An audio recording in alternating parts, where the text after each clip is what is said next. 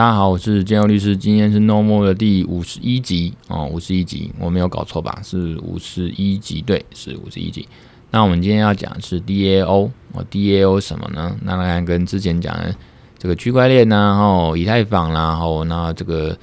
这个元宇宙 NFT 呢，哦，这些都是有息息相关的。那我们今天就讲 DAO 吧，哦，那我们就开始吧，哦。那个区块链有个音乐串流平台哦，他也之前有个战略顾问哦，Cooper Turley 啊，他就说啊，之前他在推特上面说，最好 NFT 呢，啊，这个项目呢将会演变成 DAO 哦，DAO 我们叫 DAO 好吗？DAO 它当然是一个缩写了哦，我们就可以叫它 DAO。那这个相信大家今今年哦，最近哦，前一阵对元宇宙 NFT 这些热门名词啊，Buzzword 哦，都不陌生。那你们知道什么是 DAO 吗？什么是 DAO 吗？它是在区块链上的新兴组织，有人称之为链上自治组织或链上合作社哦。区块链，那 DAO 呢？它的组织结构看起来很像现在的合作社。有人预测，它未来十年它的规模、影响力将会跟全世界一些最大的上市公司相匹匹敌。所以，我们最好还要早早点了解它，甚至做个投资哦。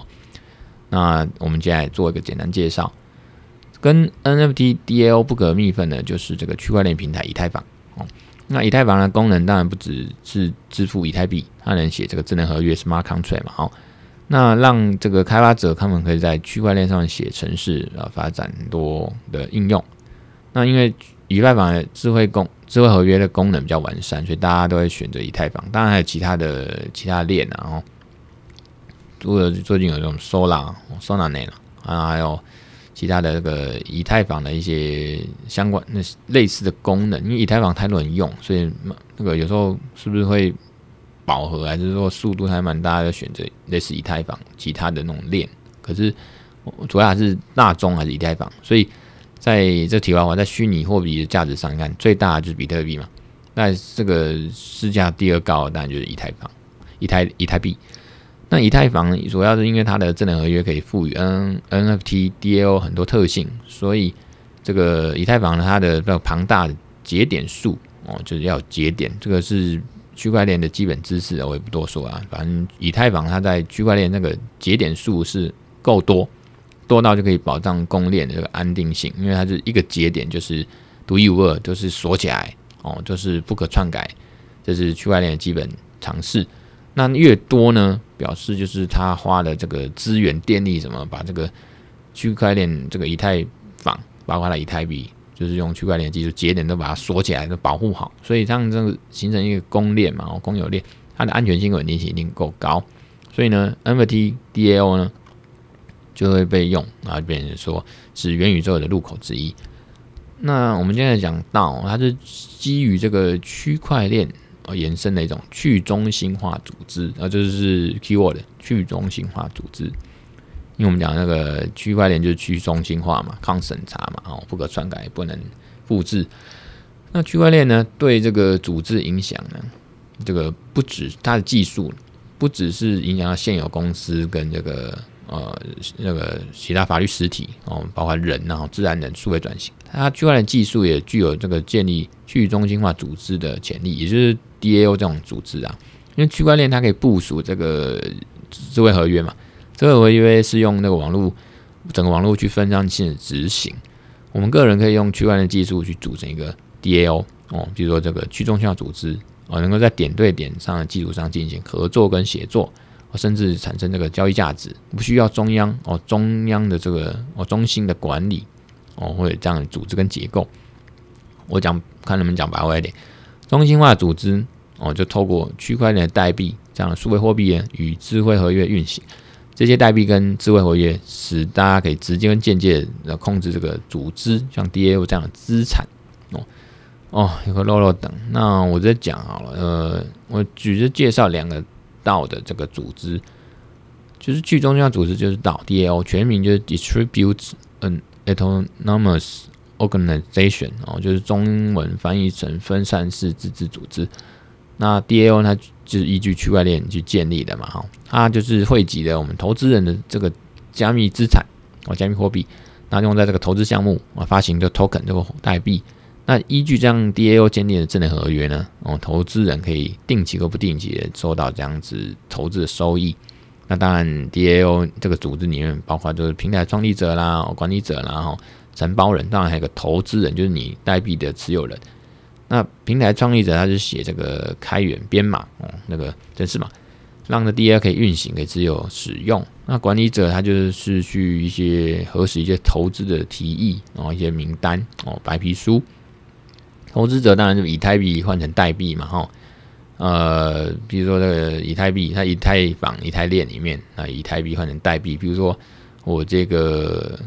我等下会说明，他把以太币换成什么样代币，就是他 DAO 自己发行的，在以太以太链里面哦的一个代币，一个 token，那你有投票权，DAO 投那个投资者投票权，哦，等于有点类似这种公司一个股权，你就有一个投票权嘛，哈。那承包人是什么？就是提供一些潜在的投资建议哦，并带附债的附附带明确的条款。承包人，那有一个组织，以前有个组叫 The DAO，D 呃 T H E 空格 D A O The DAO 哦，The DAO，他们是二零一六年四月就已经部署在以太坊区块链的一个一个第一。第一批的这个去中心化组织啊，然后他们的目标是建立一个去中心化哦，呃，风险投资基金，有点像 DeFi 哦，去中心化金融啊，所以他们目标就是建立一个去中心化风险投资基金。那实际上，任何人都可以透过购买他的代币去换取数位货币，就可以加入了这个 The DAO。当时花了一个多月时间完成有史以来最大规模群众募资活动。也就是这个 The DAO 呢，通过代币啊发售募集了一千多万以太一枚，呃一千多万枚以太币，也就是呢全球数千人，他就募集了超过一点五亿美元哦，很多钱。他实施这种金钱取向的治理模式啊，就是让投资在这个 The DAO 的人有投票权哦，投资人有投票权，然后按这个持股比例啊，因为我们就是说持股比例也好，按照你持有这个 token 这个代币的比例啊，决定。那个的道是不是为这个区块链的计划，为这个区块链计划提供资金？比如说，如果说从这个这个计划的 DAO 的代币持有人获得足够的数量的选票，那到了智慧合约呢，哦，就会就会达标了嘛，就会去编码成说自动执行，哦，这个计划提供资金，哦，就是去中心化风险投资基金。然后，可安全问题一直是。很大的啦，哦就是说安全问题导致的到就是结束。那在以太坊启动几周后，你就知道骇客呃利用它程式码漏洞。我们刚才讲的智能合约就是一个呃区块链，它一定有程式码。骇客利用的漏洞就去去拿到得到大部分资产。那时候骇客攻击的时候，大概拿到了超过五千五百万美元嘛。哦，因为刚才讲。呃，募资一点五美元，大概其中百分之三十以太币就这样子被被拿走了，被骇客拿走。但后来以太币网络哦，它有采取一些措施，修改区块链的一些底层协定，从骇客那边拿回来这些资金，然后还给那些最刚开始的那些代币持有人。可是就是因为这样的事件呢，所以这个首次的这种大规模呃那个去中心化组织的这个实验就结束了。哦，这就是人道的一个历史，但。延题外话来延伸出说，这个去中心化有点像自治哦，你自己去弄，不要有中心的介入。不过刚才讲，就是有中心化的介入，比如说以太坊的网络采取这个呃修改呃区块链的一个底层协定嘛，从骇客那边拿回来，就有了中心化的味道跟概念介入。所以那时候在区块链上面的我们叫居民嘛，哦，那人开始就意见分歧说。我们就是一个像乌托邦，让它自生自灭，要去中心化，你怎么还有来介入呢？但一般像我们这种一般人，就是很习惯要有政府介入，要有政府帮忙，就觉得对啊，这个应该这不是很自然吗？有事情被攻击了，应该有人保护我们，把钱拿回来，因为我们钱被拿走，那就是有点中心化。我们其实都已经习惯中心化了，然后可中心化有它中心化问题哦。有空我们再慢慢讲，这不然讲就开花了。第二个呢是 Constitution DAO。哦，就是宪法 DAO，这个最近是蛮红蛮有名。它是成立在今年的，就二零二一年的十一月一号，十一月十一号，光棍节。他们几个这个加密货币爱好者，他们决定通过这个道来筹集筹那个募资啊，哈，募资募集资金。那他们用在购买一个呃，在苏富比拍卖的一个美国出版的宪法副本哦，那个宪法有好几本，美国那时候刚宪法呃真的版本有好几本的副本 copy 的。那在呃苏苏富比拍卖场哦，他们要用募集资金去买。他们四天就就募集了大概两千三百个人，然后就他们这个 Constitution 到了，他们的以太坊这样子的一个用以太坊去换了一个叫做呃 People 呃人民 People 的这个代币。刚才有讲到嘛，就是用呃投资者用这个以太币换成代币哦，那代币当然是你们自己这个道的一个名称。那这个宪法道呢，他就用。这样用以太坊以太币换成的这个代币就叫 People People 币，那它也是一种虚拟货币，然后那个等同于以太币，然后它也是它的市场跟交易价值。总之，它那时候募集了五百多万美元，后来甚至到了后飙到了四千五百万美元。那后来虽然宪法道他没办法拍得宪法副本，没有去拍卖到，那依照规定，依照那个这个道的。智慧合约的规定说，那你没拍到，我们目的没达到，我们就要把这个进入既定的退款程序。不过因为退款程序其实它，你知道以太坊它的这个都有 gas 费，我觉得 gas 费的费用啊，连退款其实都有一定的成本。所以呃，他们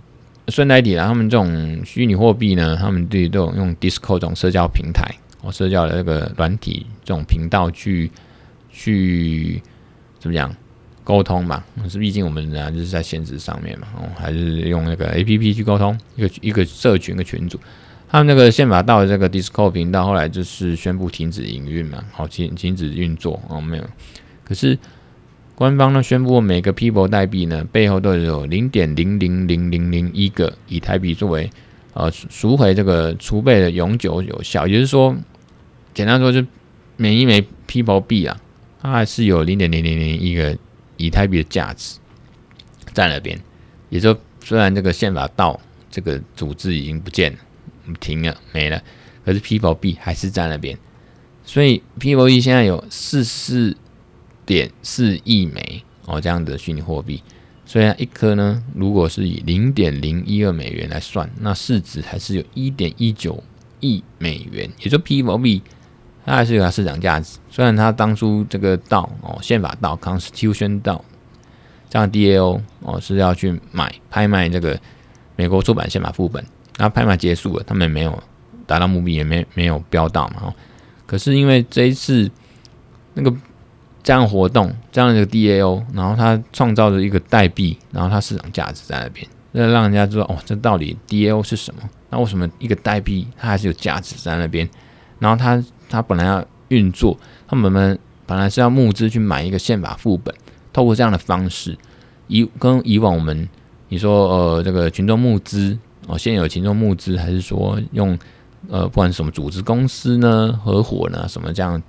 反传统商法律的组织团体机构不太一样，所以我这个事件就是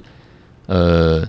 在在科技产业吧。或者在 Podcast 很多 Podcast 节目讲科技的东西都会去提到，管区块势啦，还是说 N 观点啊，他们 Podcast 节目都有提到这个。呃，有兴趣的听众也可以多去听他们节目哈。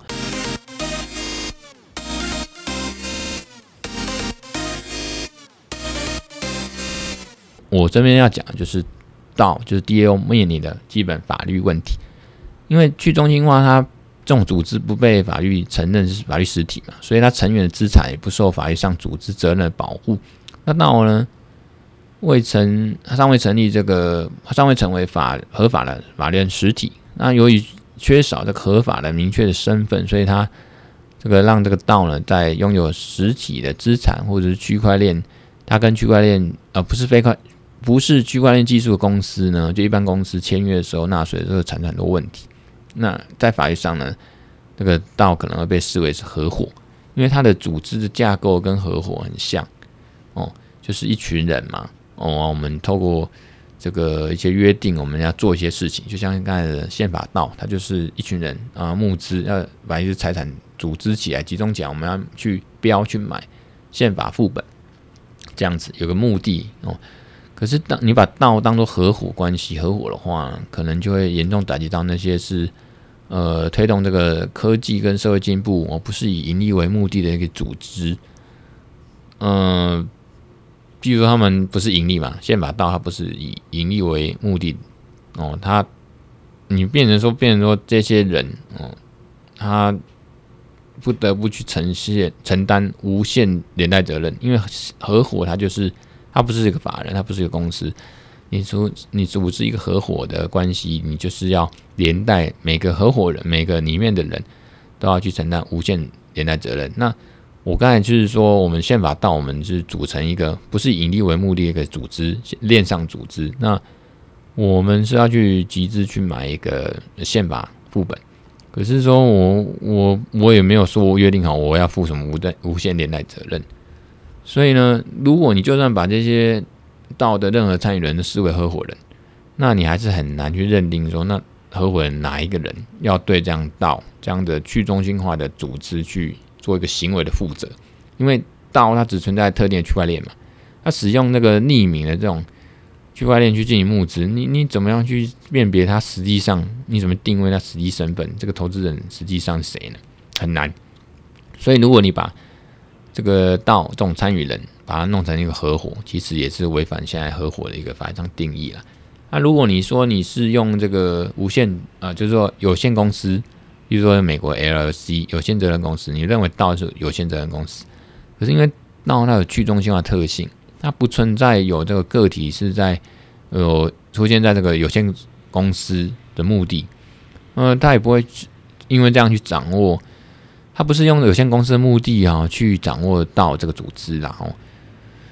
那过去呢，呃，科技在发展之后推动的新的商业模式，通常都会用信托的方式来经营。所以有一说是说，如果以道这样子的例子啊，是不是比较像信托？因为它是投资人通过以太币去投资这个道，然后获得这个道相对应发行的一个呃代币，像刚才讲的宪法道啊，它就是 People 的。People 币嘛，哦，People 代币，那你就会变成这个 People 币的持有人。然后呢，就很像在信托里面哦，商业信托里面，受益人他出资集中在受托人哦，然后受托人就获得这个那个受益权的凭证。所以那个代币呢，像那 People 币不只是呃投资人的受益权凭证，它也确保投资人有投票权，然后有必要时候透过投票权选举这个道的管理人。所以呢。也有可能，就是说道它的商业信托，它都是道跟商业信托啦，这两种都有那种管理权跟所有权分离的这种特征，所以商所以有人说这个商业信托也有可能就是道的这种组织模式之一。那我们在这个美国那个佛特佛蒙特州哦，那州长说在在三年多前，二零一八年五月三十号签署一个区块链法案，允许成立所谓的区块链有限责任公司。那他们的州的设立区块链公司要求里面，申请人必须说明说，呃，你公司使用或启用这种去中心化共识分类账或资料库是属于完全中去中心或部分去中心，或者是呃，以及它是属于这完全公开、部分公或私有的哦，包括参与者取得资讯或这个对协议的这个读写许可权。也就是说，举这个例子说，嗯美国他们那边有个州，他们有个区块链法案，就是说你可以成立一个区块链公司。所以他这个方式是把呃区块链把它弄成是有限责任公司的一个形态了哦。那如同之前讲元宇宙的司法问题，道呢，那当然它是元宇宙一部分啊，就是区块链啊，是跟 FT 有关、虚拟货币有关，它当然也有一法一系列这种呃法律问题冒出来哦，司法问题，就是司法管辖权，因为道它不在任何的特定管辖权，反正我们放。法人的公司因为注册在那个国家嘛，那个地区嘛，那个州嘛，可是道没有啊，它是在网络上啊啊，除非它没有在特定的管辖范围和领域运作，除非你开始在智能合约里面就编写它是受什么地方管辖，以后有出事情就从那个司法单位管辖，那个法院去管辖。所以呢，各国政府在面临这样哦，可能面临这样适用哪一个国家或者适用本国法的这种法律挑战。道到底要用哪一个国家？它到底算哪一个国家呢？没有传统这种软体应用程式，它在特定的事务以上有它的特定的管辖区的人或组织去控制。可是道它刚好相反，它运作就是每个区块链节点可能可以说在每个地方，世界上每个角落，也可能也可以说它甚至不是在每个地方，因为它是分散式点对点的这种网络集体维护运作，让这样子的底层区块链网络贡献是来自于世界各地了哦。那纵使政府对这个道有管辖权，政府是不是有权利对这样的组织跟人呢施加规范或者强制执行呢？也有问题，因为道的运作不需要，呃，基本上不太需要人力管理。不过，哦，我们等下再讲。基本上刚开始不需要人力管，然后而是由程式码去控制嘛。我这些组织的规范被记在这个智慧合约里面，所以你就算对道施加法律责任，那法院也不知道怎么去执行道的资产。因为那个道是依照这个依赖自主啊，自动去执行智智慧合约，所以持有资这个持有这资产的人是由呃持有这个资产怎么着持有，就是支持这样子运作的这个区块链网络底层城市嘛，去定义跟执行哦，除非支持到的这种智慧合约跟区块链协定，它有呃里面有包含内容，就是说允许在特定的情况下、特定条件下去征收我。到的资产这样的条款内容，或者任何人都没办法片面去强制执行的资产哦。当然，我刚才想到说，一般这样到组织，一个组织不管怎样，一定虚实整合，你一定有实体的人。尤其他到越大越钱越多或复杂，运作越久或复杂，一定有一个道的这个执行长或一个管理中心，还是有一个人呐哦。所以，是不是以那个人那个执行长为一个法律的一个施力点、着力点？比如说以他。所在地以他那个地方为管辖地，以他那个人为这个一个破口或者这个可以去去执行的一个可能性哦。我大家最后要讲说，所以我刚才讲说，实体世界的人跟法律规范中是有办法进入这种监管新科技或虚拟空间的虚拟空间的状态，即使是。到它加入了一些 AI 哦，那不可能脱离，不可能完全脱离人类运作嘛。元宇宙也是这样，所以我们人类还是有能力决定这些系统运作方式。也就是说，他们刚开始初始协定目标或任务，好判断他们选择和决定的演算法，我们人其实还是可以介入。一旦是这样啊，或或者我们可以磨合，一旦是这样，法律一定就可以介入了。哦，这个提供给大家的听众思考。哦，我们今天呢？呃，No More 的这一集呢，就到这边吧。好，拜拜。